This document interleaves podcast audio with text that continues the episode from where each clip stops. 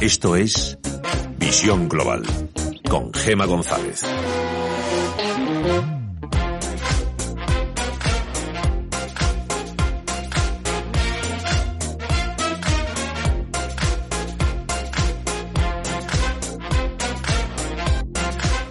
Mientras varios miles de agricultores colapsaban este viernes el tráfico del centro de Valencia bajo el lema Basta de engañar a los agricultores, el vicepresidente Pablo Iglesias y la ministra de Trabajo Yolanda Díaz dejaban fuera de la primera reunión social para tratar los problemas del campo a las asociaciones agrarias y solo se han reunido con los sindicatos.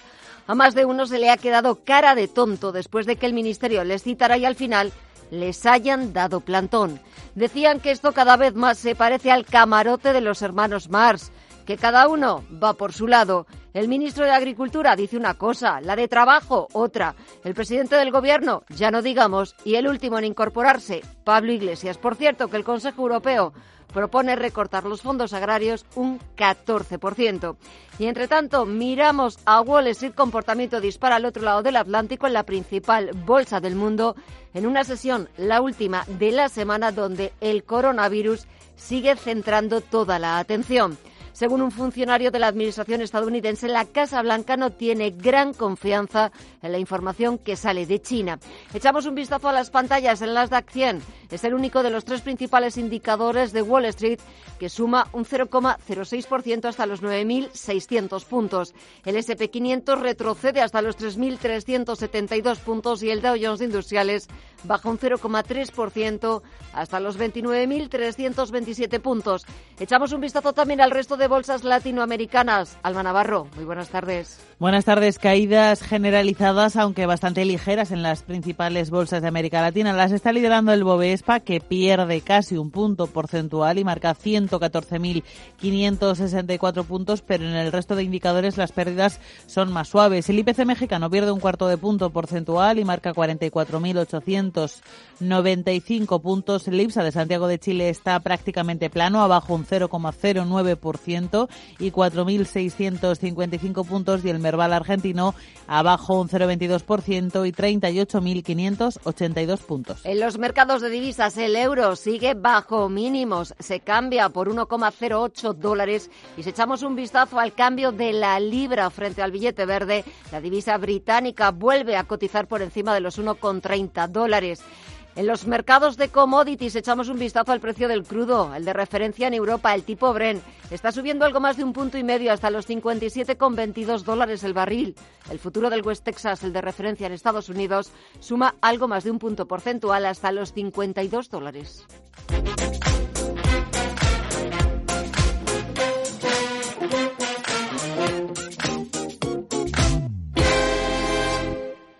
¿Necesitas tasar tu vivienda? Cohispania, sociedad de tasación homologada por el Banco de España con 30 años de experiencia, realiza tasaciones oficiales de todo tipo de bienes inmuebles y valoraciones de empresas en toda España. Además, si planeas comprar una vivienda sobre plano, infórmate acerca de nuestro servicio de Project Monitoring que garantiza que la promoción inmobiliaria finaliza en plazo y forma. Más información y presupuesto gratuito en el 900 900 500 547 y en cohispania.com.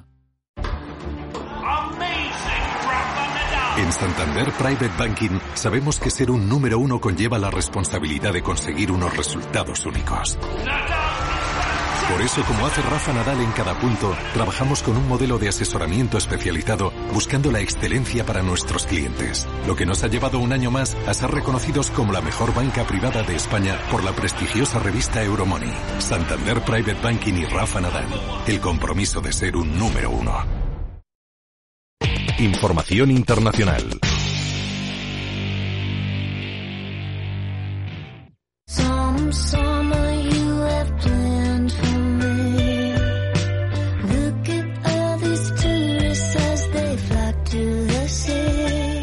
Nuevo revés para el presidente francés Emmanuel Macron. El candidato de su partido a la alcaldía de París, Benjamin Griveaux, ha anunciado su renuncia tras la publicación de un vídeo suyo con contenido sexual.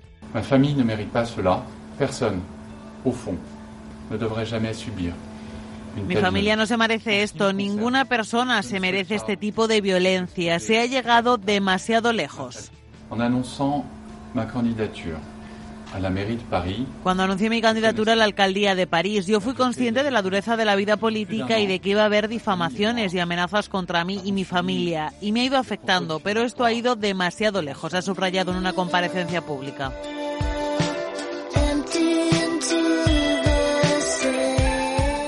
Candidato de la República en Marcha a la alcaldía de la capital parisina, iba tercero en las encuestas por detrás de la candidata del Partido Republicano Rachid Dati y de la actual alcaldesa Anne Hidalgo. Fue diputado socialista y uno de los primeros que se unió en 2016 a la campaña rupturista con la política tradicional de Emmanuel Macron. De hecho, fue también portavoz del gobierno.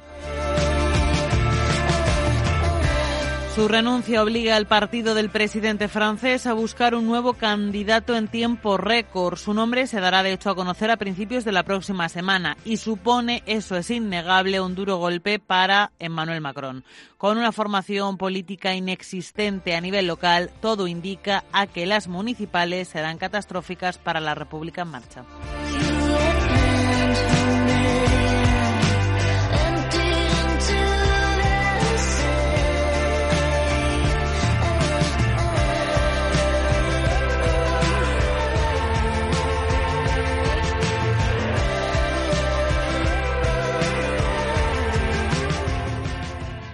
En Durán y Durán asesoramos legalmente a pequeñas y medianas empresas desde hace más de 20 años. Trabajamos para tu tranquilidad y la de tu sociedad.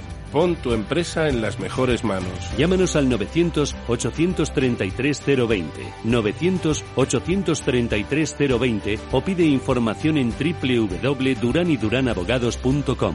Durán y Durán, abogados de confianza. A partir de ahora tienes una misión, límite 48 horas. Hazte con tus prendas denim para chica 39,99 euros y 49,99 en marcas como Gap, G-Star, Levi's y Pepe Jeans, excepto nueva colección. Solo para los más rápidos. Este mensaje se autodestruirá el domingo 16 de febrero. Recuerda, de jueves a domingo tienes una misión. Misión límite 48 horas en el corte inglés. Visión global. Los mercados.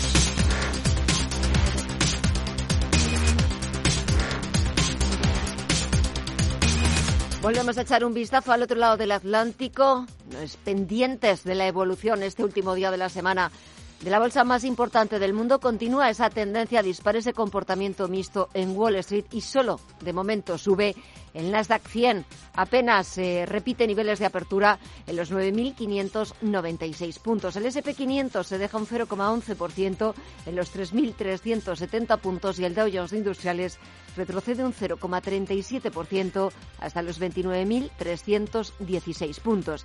Y en cuanto a valores, Huawei ha acusado a Estados Unidos de intentar dañar irrevocablemente su reputación y su negocio por los nuevos cargos presentados contra la compañía por el Departamento de Justicia estadounidense, que les acusa de conspiración y de robar secretos de las empresas. Nvidia está subiendo más de un 7%, presentó resultados al cierre del mercado ayer jueves pero sube más de un 7% tras superar previsiones con sus cuentas, aunque ha reconocido que va a recortar sus previsiones, sus estimaciones, eh, por culpa del coronavirus. Y de vuelta a las principales plazas europeas, el IBEX 35 apunta a los 10.000 puntos tras ganar este viernes un 0,47%, anotarse una ganancia del 1,5% en la semana y cerrar en los 9.956 puntos.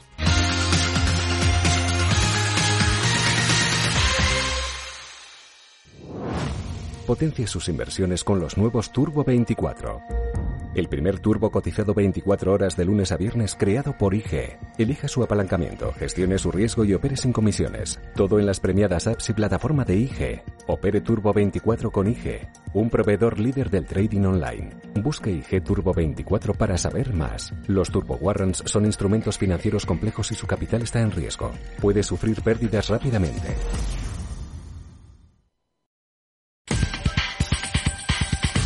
En Visión Global, las noticias empresariales. Repsol ha decidido provisionar un total de 837 millones de euros con cargo a los resultados de 2019, tras recibir un laudo arbitral parcial en contra de su litigio con Sinopec por la participación de la petrolera estatal china en Cheuk, sociedad que opera en el Reino Unido. Antonio Béjar, expresidente de Distrito Castellana Norte, ha retirado la demanda por despido improcedente que había interpuesto contra BBVA tras llegar a un acuerdo económico con el banco. Béjar percibirá 1,7 millones de euros, un pago que se articulará bajo el formato de cláusula de no competencia y de esta cantidad tendrá que reintegrar 910.000 euros en caso de que fuera declarado culpable, en el caso Villarejo, en sentencia firme a más de un año de prisión. Un juzgado de instrucción de Madrid inadmite a trámite una querella interpuesta por Andrea Orcel por el banquero italiano contra Santander, al que atribuía un supuesto delito de estafa procesal por haber intentado engañar al juez que debe resolver su reclamación contra la entidad tras su fichaje fallido como consejero delegado. Orcel demandó el pasado 27 de mayo al banco requiriéndole, entre otros importes, un resarcimiento de 10 millones de euros por daños morales. A banca se hará con el control efectivo del Real Club Deportivo de La Coruña con una triple ampliación del capital social del equipo de fútbol. Con esta operación se convertirá en el mayor accionista del equipo y permitirá al Deportivo reducir significativamente su deuda. Además, habrá una ampliación de capital dirigida a todos los accionistas en tres fases y por un máximo de 35 millones. Ideoleo sella con los hermanos Salazar, con los antiguos gestores de la compañía, un pacto para evitar ir a juicio en la Audiencia Nacional por el desvío de 220 millones de euros en 2008. Precisamente el próximo 30 de abril se cumplen 11 años desde que el Consejo de Administración de la antigua SOS Cuétara, la actual de Óleo, acordara la destitución de los hermanos Salazar tras descubrir los hechos. Y Barcelona prepara alternativas para paliar los efectos de la cancelación del mobile. Si ayer dio a conocer la creación del Barcelona Tech Spirit, el ayuntamiento se ha reunido hoy con los agentes económicos para poner en marcha la Opportunity Week, que se celebrará del 24 al 29 de febrero, una semana de ofertas en hoteles, restauración y cultura para compensar las pérdidas de estos sectores.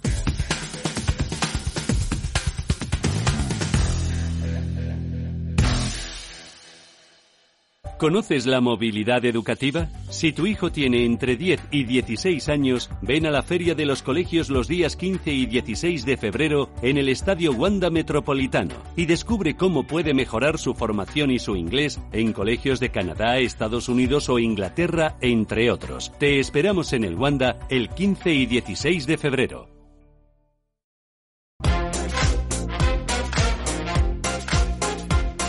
En Radio Intereconomía, Visión Global.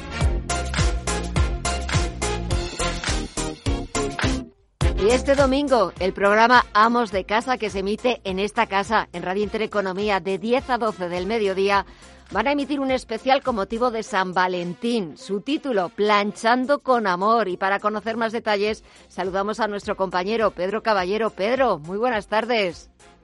Muy buenas tardes. Bueno, ¿qué vais a hacer este domingo? Pues mira, vamos a planchar con amor. Nunca mejor dicho.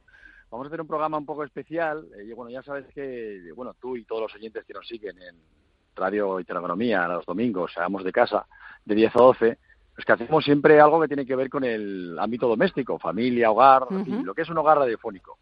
Y este domingo, pues vamos a hacer un programa que ya lo hemos hecho el jueves, lo vamos a redifundir, vamos a, a emitir el domingo, en el que Vamos a planchar con amor con motivo de San Valentín, en el que van a participar muchos invitados que vienen sorpresa, actores, cantantes, público también, y en el que, bueno, se va a unir la plancha como elemento un poco común para también tener que dar un toque diferente a este día de San Valentín. ¿Y van a tener que demostrar que saben planchar? Hombre, por supuesto que sí. Además hay vídeos, hay vídeos que lo atestiguan, ¿eh? que además van a salir a redes sociales. Ha salido una parte, un guiño, hemos hecho un guiño ya, para bueno para dar una un, creo que un adelanto a los oyentes que nos siguen y a todos los que nos siguen en redes sociales también. Y, la verdad es que lo pasamos muy bien. Y al final bueno siempre trasladando este mensaje que queremos de emitir en ambos de casa que es el la corresponsabilidad la igualdad de género de todos estos eh, conceptos que al final lo que hacen es que pues que, todo vaya bien, ¿no? Claro, y esto es un trabajo claro, y esto es un trabajo de dos, porque también lo de planchando con amor me imagino que va aparte de por el especial de San Valentín, porque hay que hacerlo entre dos. Hombre, hay que hacerlo entre dos. ¿Por qué? Eh, ¿Entre dos o entre muchos? Porque yo siempre digo, bueno, entre dos, vale, pero cuando una, una familia un núcleo familiar se compone de varios miembros, en los que hay más de dos miembros, eh, pues también los hijos en este caso pueden tienen que ayudar y colaborar, porque al final no, es una cosa, hay, en este en las labores domésticas no hay etiquetas, no hay esto es de hombres, esto es de mujeres, esto de no, no, ahí es de todos y todos tenemos que colaborar y nosotros le damos de casa vamos poniendo ese granito, ¿no? Y con eso pues lo que hacemos es que cuando llegue alguien a casa, pues que no que si ve algo sin hacer, pues que se haga, que colabore, ¿no? Y que al final, que eso va a repercutir en todos, porque eso de cargar todo hacia un lado, pues como que ya ya, empieza, ya empieza a cansar. Exactamente, ya empieza a cansar. Bueno, pues este domingo, pendientes de la radio de 10 a 12 del mediodía en Radio Intereconomía, el programa Amos de Casa, ese especial San Valentín planchando con amor. Pedro Caballero, un placer que vaya estupendamente, que os divirtáis, que también es de lo que se trata y sobre todo que aprendamos a planchar y si es con amor, muchísimo mejor. Muchas gracias. Muchísimo, por, supuesto que sí, gracias. un saludo.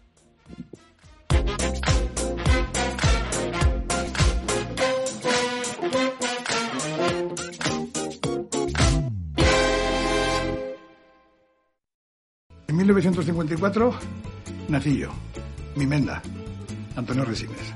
Desde entonces han cambiado muchas cosas. A mí que todo cambie me parece muy bien, pero que las cosas importantes no me las toquen. Sí, sí, sí, que no me las toquen. 1954 del Pozo. Que lo bueno nunca cambie. Hasta luego.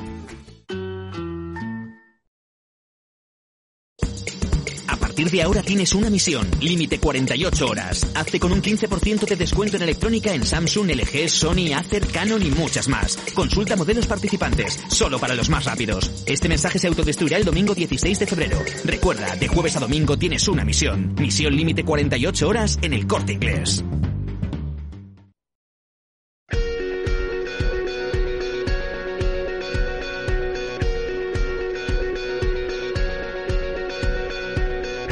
Visión Global, la entrevista del día.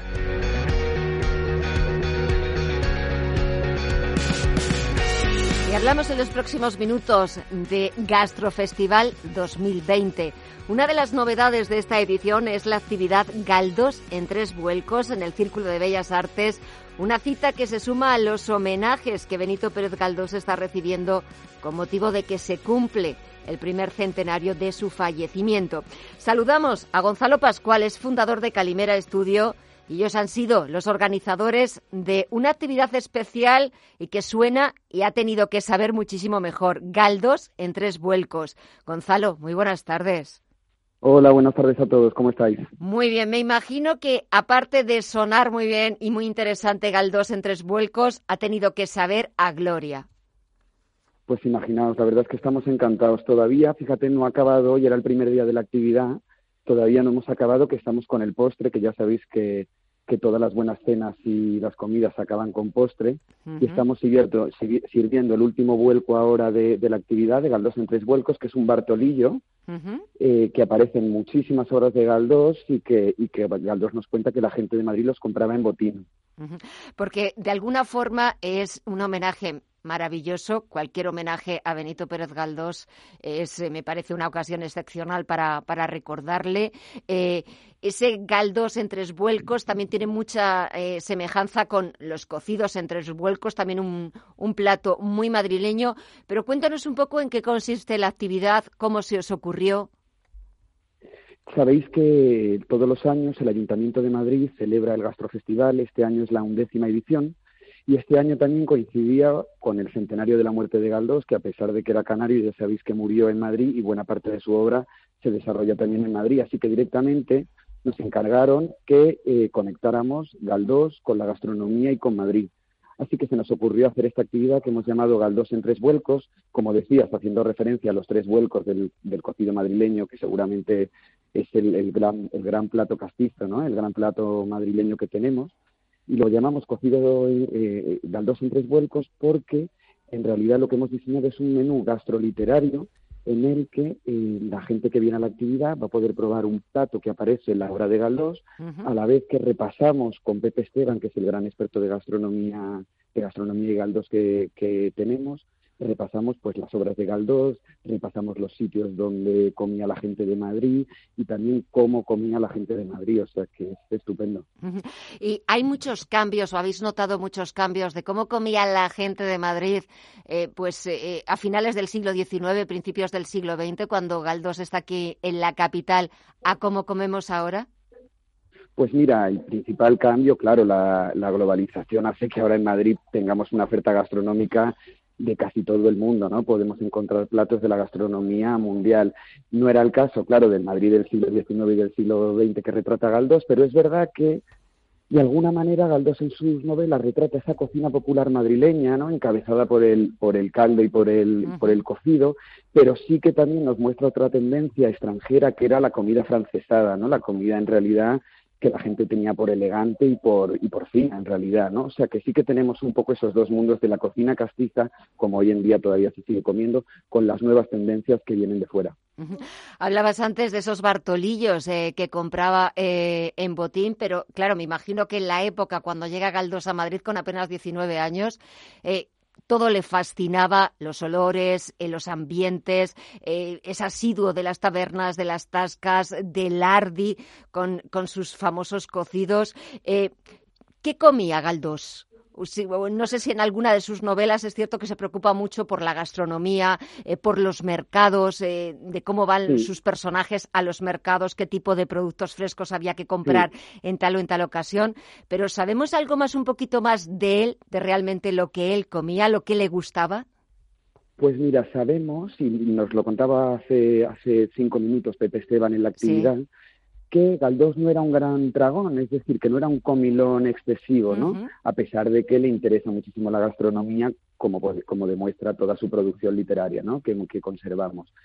A pesar de no ser un gran comilón, sí que sabemos, y lo ha contado también Pepe Esteban en la actividad, que era un gran goloso, o sea, que le chiflaba el, dulce, ¿no? Por eso también la idea de rematar con ese balconillo, que es un postre también típico, típico de Madrid. Y también sabemos que aparte de ser comilón o no ser muy un gran comilón, pero sí goloso, eh, cocinaba también porque en, un libro de, Ángel Muro de 1903 se recoge una anécdota en la que eh, Galdós, en su etapa de diputado, en su etapa de político, le da una receta de un bacalao a la Carmen Sánchez, que encima hemos reproducido en este menú, que ha sido, ha sido el segundo vuelco, eh, y sabemos que Galdós lo cocina en el Congreso de los Diputados y Ángel Muro nos lo cuenta en su libro. qué cosa más curiosa.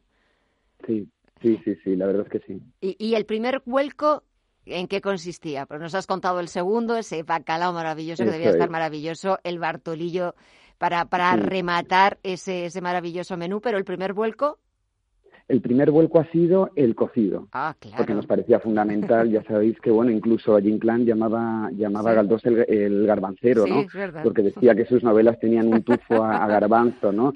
Metiéndose con él por esa referencia, bueno, pues al típico plato, ¿no? De las clases más populares. El segundo, como decías, ha sido el bacalao a la Carmen Sánchez, recuperando esta receta del Congreso de los Diputados y el tercero el Bartolillo, pero vamos a acabar, porque nos parecía también fundamental, acabamos con un café, porque ya sabéis que también Galdós era asiduo a las tertulias literarias que se celebran en Madrid, y bueno, la primera novela de Galdós es eh, La Fontana de Oro, que era un café que todavía existe en Madrid, que está muy cerquita, en pleno centro, en, Sol. Y entonces, bueno, acabamos con un café para abrir la tertulia y que todo el mundo que ha venido pueda comentar con Pepe Esteban, pues curiosidades, anécdotas y otras historias.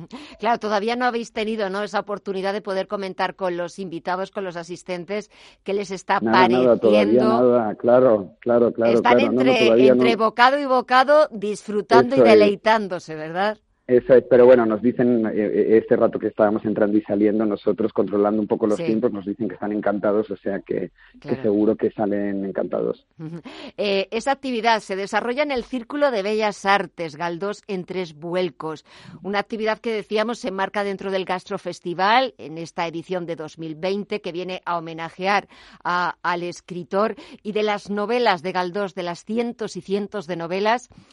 No sé si pedirte, va a ser quizás ponerte en un aprieto de la que más te guste, pero en la que más quizás aparezcan pues eh, esas reseñas gastronómicas, esos gustos de los madrileños por los por determinados productos, por los dulces.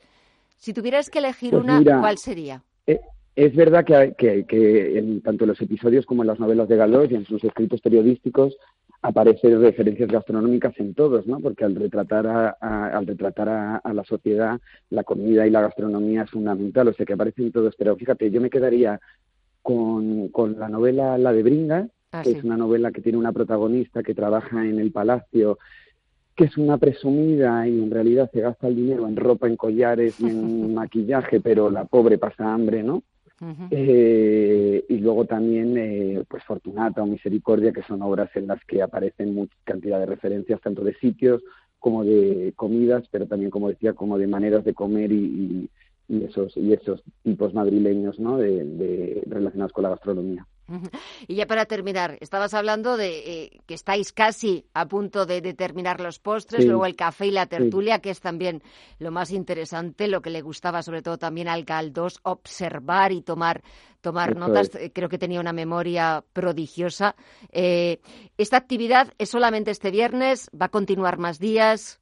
Cuéntanos. Pues esta actividad en el marco del Gastrofestival la celebramos el, hoy, esta tarde, viernes hoy 14, y el próximo viernes, que es viernes 21. Pero es verdad que las inscripciones están ya completamente agotadas, no tenemos plazas. Es verdad que tenemos una lista de espera. Entonces, la lista de espera la gente se puede apuntar y nosotros hemos pedido, por favor, que la gente confirmara hasta el último momento para que podamos llenar las 40 plazas, claro, y que la gente pueda disfrutar de Galdós, de Madrid, de la gastronomía. Pues Gonzalo Pascual, fundador de Calimera Estudio, organizadores de Galdós en Tres Vuelcos, que se sigue celebrando en el Círculo de Bellas Artes. Por cierto, ¿a qué hora habéis empezado? Hemos empezado a las 7. Ah, bueno. y acabamos ahora a las nueve, ahora con el café que se alargará un poquito más, a las nueve ya acabaremos. Bueno, pero esa tertulia y esos momentos del café degustando y, recordando, pues aunque no fuera madrileño, pero, pero a un madrileño, al fin y al cabo, que supo reflejar como nadie cómo era ese Madrid de finales del siglo XIX y principios del siglo XX. Es cierto que el Ayuntamiento de Madrid, eh, no sé si compartes la misma opinión, Gonzalo, se ha involucrado muchísimo este 2020 para de alguna forma devolverle lo que él nos dio, que fue bueno pues colocar a Madrid eh, eh, en la esfera eh, internacional, sobre todo si la gente lee sus obras. Totalmente, totalmente. Como decía, el promotor, el organizador del Gastrofestival es el área de turismo y cultura del Ayuntamiento de Madrid y, este año, con el centenario de Galdós, sabemos que el ayuntamiento tiene preparado un programa lleno de cosas, o sea que, animamos que se anime todo el mundo a participar para celebrar este año de Galdós y, de Madrid, al fin y al cabo. Gonzalo Pascual, gracias, que os dejo que sigáis, a, ver si te queda algo del postre que te dejen un Bartolillo y sobre todo que disfrutéis a veces de lo más interesante de una comida, de la compañía y de la tertulia. Gracias, un saludo. Gracias a vosotros, un abrazo, hasta luego.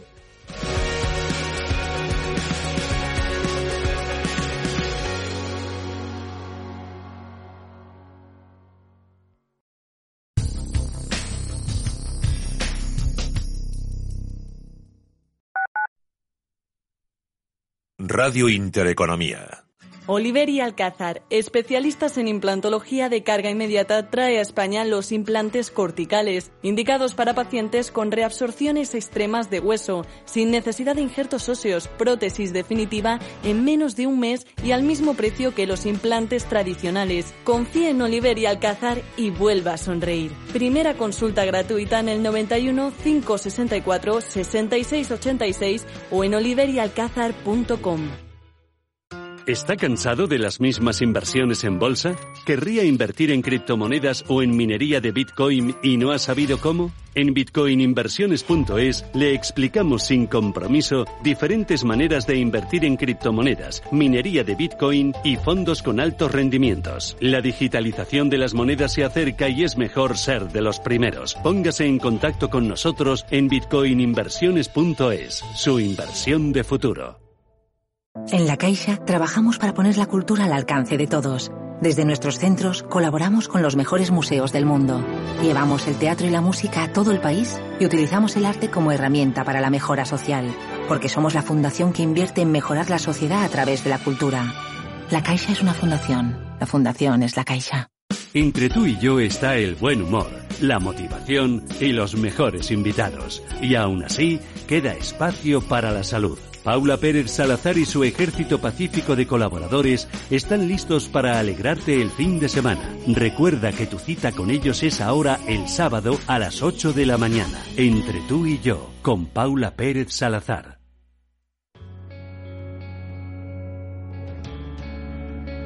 Escuchan ustedes Radio Intereconomía. Información financiera en tiempo real.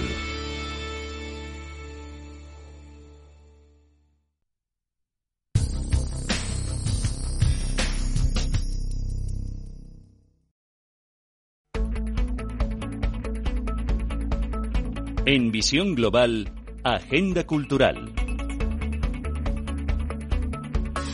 Tiempo de echar un vistazo a los planes del fin de semana, que empezamos con los estrenos de cartelera. Ella es Marina, que es la wedding planner. ¿Qué pasa? ¿Qué pasa? ¿Qué pasa? ¡Incendio! Te invito a una copa, venga, que te lo debo. No, no, se me, me vaya. No, no te vas, en serio, ven. En el repaso a la cartelera de esta semana empezamos con una comedia española vinculada con el día que soy, San Valentín, que se llama Hasta que la boda no se pare. Yo que no sabes quién es, que... Ah, mira, es organizadora de bodas. ¿Ahora qué pasa? ¿Que nos vamos a casar? Sí. Sí, ¿que nos vamos a casar? Comedia de enredo y trío amoroso en el que la confusión, las infidelidades y la aparición de una amiga de la infancia son los asuntos protagonistas. Los actores que hay detrás son Belén Cuesta, Silvia Alonso y Alex García. Enhorabuena a cada uno de ustedes por ganar el concurso y bienvenidos a la isla de la fantasía. Un lugar en el que todo es posible. Soy el señor Rourke, embajador de sus más profundos deseos. Sentimos curiosidad por cómo funciona. Será alguna experiencia de inmersión. Les prometo que En no les Fantasy Island, un grupo variado de personas llega a una isla paradisíaca donde todo es posible. También la posibilidad de cambiar algo de sus vidas en una experiencia de inmersión diseñada a medida y que acabará convirtiéndose en la peor pesadilla de los protagonistas. Hola, Ashley. Hola, tío Jack. Lo mejor de que tu padre sea un tirado es que puedo estar con mi sobrina favorita. Crimen contra reloj es un drama de acción que discurre a un ritmo completamente trepidante.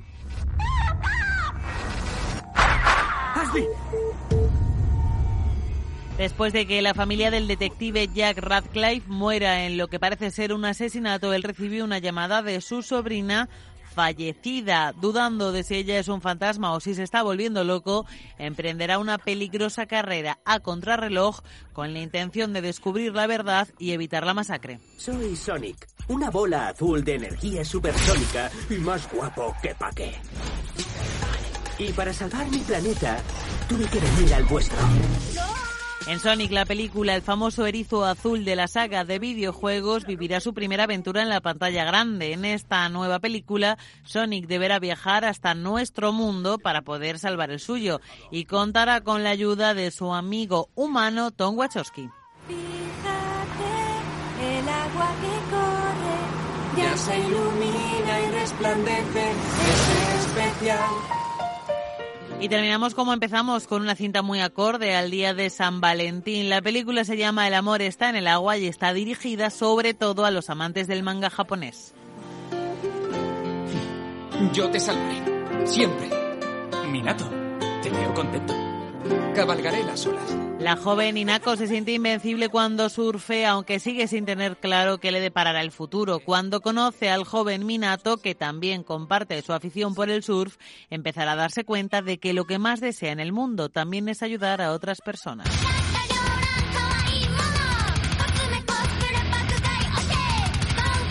Y en asuntos nipones seguimos aunque salgamos de los estrenos de cine porque hoy y mañana se celebra la Chibi Japan Weekend Madrid en el pabellón de cristal de la Casa de Campo, un momento ideal para acercarse más a la cultura japonesa.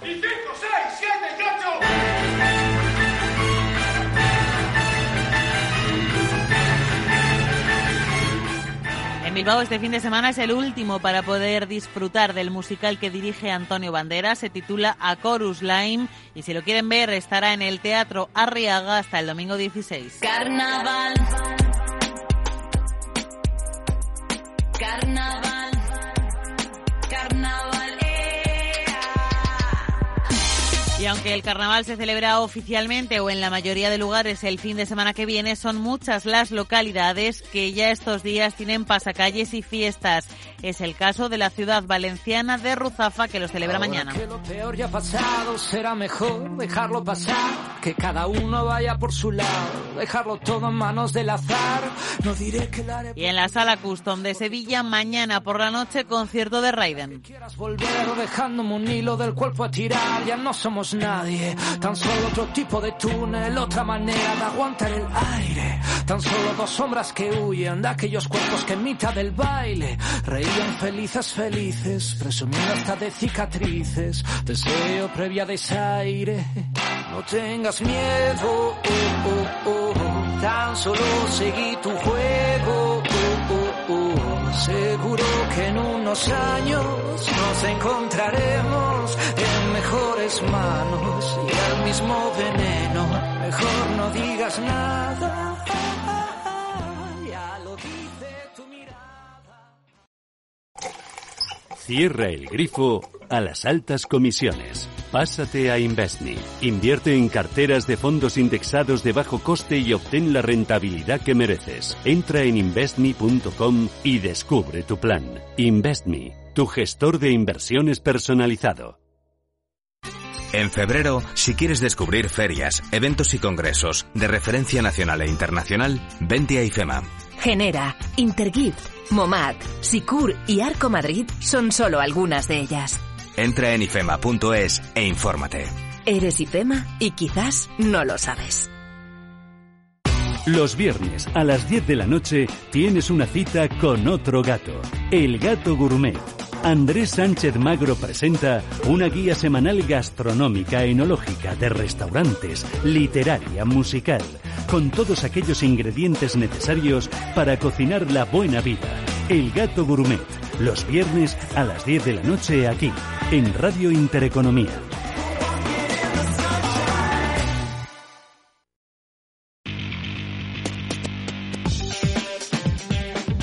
En Visión Global, la tertulia de los negocios. Información internacional. Echamos un vistazo a los principales diarios internacionales para ver en qué asuntos están trabajando. En el Reino Unido, la prensa lleva como noticia más destacada la posibilidad de que Sajid Javid vuelva al gobierno tras su renuncia como ministro de Economía. Según sus más allegados, es una posibilidad que no descarta. The Guardian, por su parte, se ocupa de un nuevo caso de coronavirus en el Reino Unido. Un trabajador del Canal 4 ha sido trasladado al hospital para realizarle una prueba. Había estado de vacaciones en China y a la vuelta empezó a sentirse mal. Vamos con la prensa francesa que se ocupa casi en exclusiva de la renuncia del favorito para la alcaldía de París. Falta solo un mes para las elecciones municipales y el partido de Emmanuel Macron, la República en Marcha, se ha quedado sin candidato después de que se haya publicado un vídeo sexual.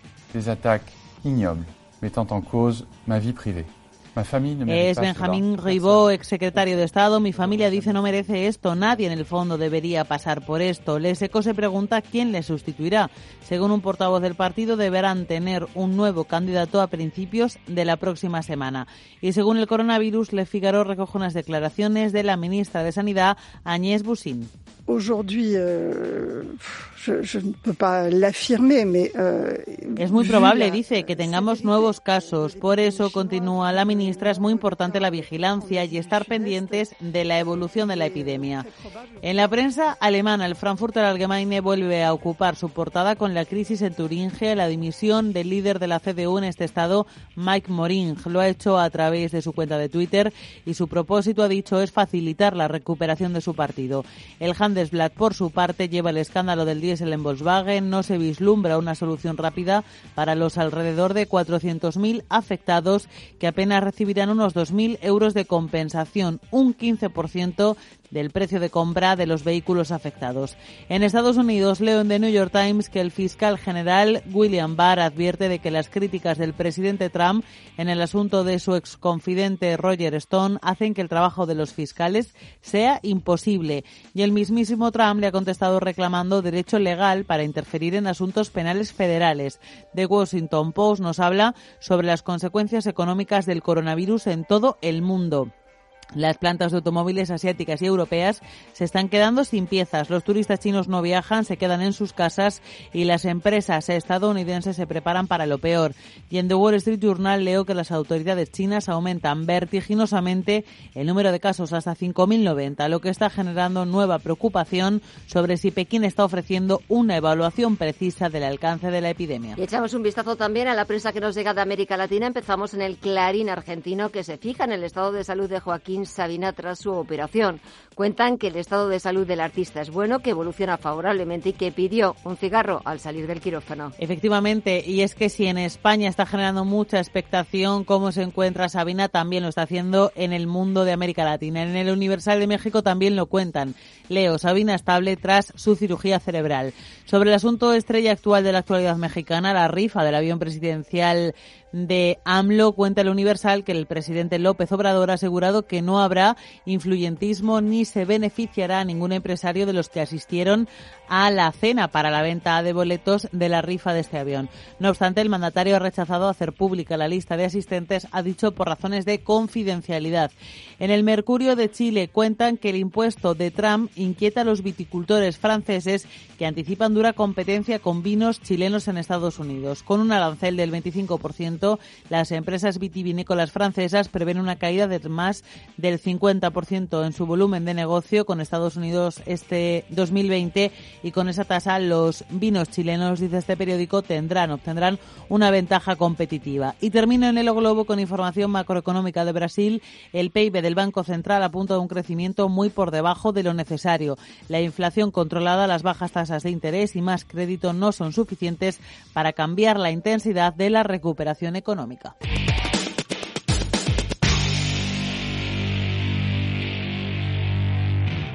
¿Dónde vas con tanta prisa? A comprarme un disfraz para carnaval. Tranquilo, hombre. Búscalo en la casa de los disfraces.es. A mí me llegó ayer a mi casa. Tienen disfraces y complementos geniales y te lo envían en 24 horas. Comodísimo. Qué bien. Pues lo voy a hacer ahora mismo aquí desde el móvil. La casa de los disfraces.es. Míralo. Lo encontré, lo encontré. Carnaval, carnaval. Carnaval, te quiero.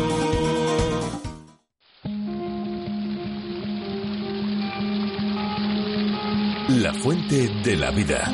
Un viaje a través de los siglos y la historia de la humanidad.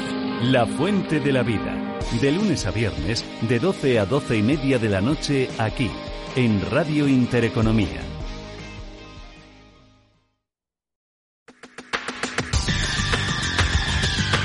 El análisis del día con visión global.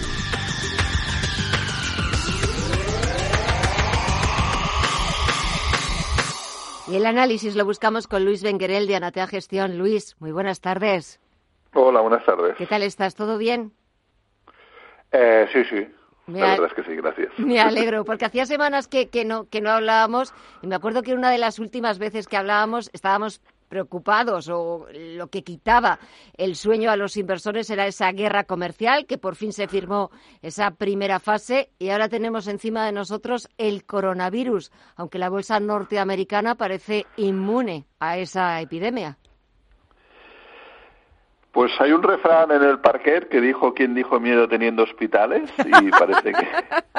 no lo conocía yo. Qué bueno y parece que es más, más efectivo que nunca. Eh, pues bueno, la verdad es que en el caso del coronavirus duró, duró pocos, pocos días el sustillo y ya volvemos a estar en máximos históricos todos los índices. Máximos históricos de, la bolsa norteamericana que es un no parar, suma y sigue, empezó 2020, las de 100 creo que lleva más de 10 años eh, subiendo, y claro, ahora da la sensación, o muchos inversores que, que nos escuchan todos los días, claro, de que te has perdido casi todo lo mejor. Hombre, sí, al fin y al cabo, como bien comentas tú, no solo Nasdaq 100, en general todos los índices a nivel mundial desde marzo del 2009 que se marcó mínimos, pues llevan cerca de 11 años subiendo, ¿no? Eh, con pequeñas paradas y que ha habido algunos años que a final de año hemos tenido corrección y por eso ha acabado negativa, pero a cabo de un mes, mes y medio, como fue el caso, 2018 al 2019 pues rápidamente se recuperó, pero bueno, la tendencia es alcista y ahí está. Eh, si va a continuar, mm. pues mm, pues francamente. Eso no lo sabe nadie, ¿verdad? Creo que no lo sabe nadie. No te tienes que poner en contra de los índices, pero tienes que seguir siendo más prudente que nunca. Eh, preocupante, pues ante una situación como la actual, donde las fábricas han parado en China, donde se está hablando de una parada que afectará a toda la economía mundial, que los mercados sigan ignorándolo, pues bueno, sabemos que los bancos centrales están ahí detrás, pero empieza a ser un pelín preocupante eh, esta euforia o eh, esta euforia actual en los índices, ¿no? Sí, sobre todo porque en algún momento, y por ejemplo lo estamos viendo, hay unas eh, pequeñas recogidas de beneficios, pero se está subiendo demasiado, quizás demasiado continuado, con unos precios de las acciones en Estados Unidos que ya se nos van de nuestro presupuesto demasiado caras y eso en algún momento el propio mercado tendrá que sanear, tendrá que corregir. Sí, no, si no recuerdo mal, era Lance Greenspan que decía lo de la exuberancia racional, ah, pues yo creo que estamos actualmente otra vez igual, ¿no? Eh, se cae, en ejemplo de, de estas últimas, desde lo que va de año, eh, estábamos en máximos, eh, se cayó en aproximadamente siete, ocho días y se recuperó en tres, ¿vale? Eh, lo vimos ahora a finales de enero, principios de febrero, por lo tanto, eh, es que estamos en esa típica fase del mercado que corrige muy lentamente y rápidamente entran a cerrar cortos o a comprar porque para no quedarse fuera, ¿no? eh, es el típico mercado de, de, mercado bueno alcista y de, y de burbuja. Y si echamos un vistazo a la bolsa española y el IBEX 35 no lo está haciendo nada mal, ¿eh? No, no, correcto. Y, y, y, hay que ser conscientes que el caso del IBEX 35, cuando lo comparamos con la gran mayoría de índices a nivel mundial, el IBEX 35, bueno, que además de 35 tiene poco porque son pocos los valores que realmente aportan, pero sí que hay que ser consciente que es un, es un índice que eh, la gente que trabaja con futuro lo sabe mejor que nadie, eh, eh descuenta, el descuenta los dividendos que pagan las acciones, ¿vale? Eh, si lo miramos en, en, lo que sería un IBEX de, total return, el, que tiene incluido los dividendos, pues vuelve a estar, ya está otra vez en, en máximos históricos, también cerca de, ellos. Eh, lo vimos en final, en mediados del 2017 y volvemos a estar ahí. Por lo tanto, pues eh, cuando hablamos del IBEX hay que ser consciente de esto, ¿no? si echamos un vistazo también al mercado de divisas, el euro, sin embargo, bajo mínimos. Sí, sí, sí, ha perdido un soporte importante que se movía, que eran los mínimos que vimos en septiembre del año pasado, que se movía en torno al 1,09, se mueve en torno ya a un 1,08 con 43. Eh, bueno, al final para Europa es positivo, eh, podrá exportar a precios más económicos y, por lo tanto creo que, que, al amigo Trump no le gustará ver esto, porque al fin y al cabo un poco las penalizaciones que ha impuesto de cara a Europa, pues se ven mejoradas con un, con un euro flojo, ¿no? Fíjate, hablabas de, del amigo del amigo Trump y estaba leyendo antes en Twitter de una cadena estadounidense eh, que hablaban de bueno pues unas fuentes eh, del mercado estaban diciendo que la Casa Blanca estaría considerando incentivos fiscales para que más estadounidenses compren acciones en la bolsa. Bueno, eh, me parece recordar que en los últimos años siempre hemos hablado que este hombre su gran objetivo real es, es la bolsa en máximos. Sí. Y Más máximos todavía. Porque sí, bueno, tiene elecciones en breve este año y creo que para dar la impresión, bueno, que, que, que de momento lo tiene bastante bien. Al final él ha cumplido sus objetivos, tiene los índices en máximos. Hay que ser conscientes que muchos fondos de pensiones y el sentimiento de riqueza, eh, por lo tanto, es, es importante en Estados Unidos al tener los índices en máximos y, por lo tanto, pues tiene una gran cantidad de, yo creo, de, apoyo más incluso de lo del que tenía hace cuatro años, ¿no? Y, y, lo veremos lo veremos en breve. Sí, sí, sobre de, todo esto que estás hablando, quizás eh, el único pero o quizás quien le está fallando es la Reserva Federal y su presidente, Jerome Powell, que no está bajando los tipos de interés al ritmo que quiere Trump. Ese es el único pero, quizás, ¿no? Sí, y un pero entre comillas, porque al final los acabó bajando. el año pasado estuve presionado y lo comentamos contigo. Eh, al final vimos bajadas importantes, o sea que sin, sin que fueran necesarias de cara a la economía y por lo tanto sí que es cierto que este hombre quisiera más, pero pero yo lo veo un pero entre comillas. eh, bueno, eh, eh, es que no sé, realmente me, me preocupa en el medio largo plazo. En el corto plazo está claro que hay que nunca llevar en contra de mercado, eh, pero, pero estas situaciones de que no, las correcciones son sanas siempre y son buenas y, y, cuando no estamos asistiendo con ningún tipo de corrección y lo único que es son pequeñas y, y rápidas, eh, a mí personalmente, eh, como veterano del sector, me, me, pone nervioso y me preocupa. Y ya para terminar rápidamente, ¿algún consejo, alguna recomendación que nos espera la próxima semana? No, eh, en general mantener las posiciones eh, es lo que comentábamos. Estamos en un mercado alcista, está en máximos, por lo tanto no tiene resistencias por arriba. Mientras dure, pues bien. Eh, siempre hay que estar, así, si acaso, ajustar stops de beneficios y, es lo que siempre hemos dicho. Eh, eh, empezó todo el tema Trump, en ver si no recuerdo mal, hace un par de años. Eh, tuvimos algún sustillo por el camino, pero los índices vuelven a estar en máximos históricos cuando se ha firmado lo que se tenía que firmar sin acabar. Exactamente. Hemos todas las crisis que hay por el camino y están en máximos. Y nos quedamos ya aquí porque me quedo sin tiempo. Luis Benquerel de Anatea Gestión, gracias como siempre. Me ha gustado mucho volver a hablar contigo. Que pases un buen fin de semana y hasta la próxima. Gracias. Un, placer, hasta la próxima. Y así ponemos punto final a esta edición de Visión Global. Gracias por escucharnos. Buen fin de semana.